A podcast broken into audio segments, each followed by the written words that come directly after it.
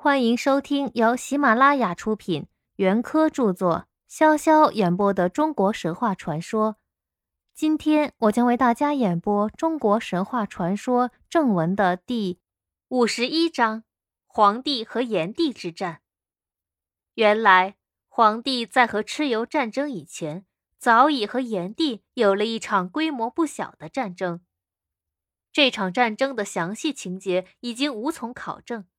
只知道战争的起因是由于兄弟俩的水火不相容，各有各的人道，也各行各的人道。于是，一场剧烈的战争终于不可避免的爆发了。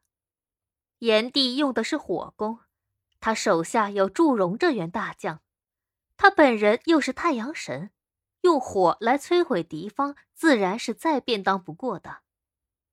但身为一方天地的皇帝。他本人便是雷雨之神，主管雷雨，对炎帝的火攻似乎并不十分放在心上，很容易就对付过去了。倒是后来，皇帝统帅着神兵神将，驱赶着老虎、豺狼、豹子、人熊、狗熊等种种野兽做先锋，拿雕呀、河呀、鹰呀、鸢呀种种猛禽做旌旗。在阪泉之野的战场上，狠狠地对炎帝进行了几次猛烈的进攻，这势头却相当强大，使得炎帝只有招架之功，绝无还手之力，最后不得不以失败而告终。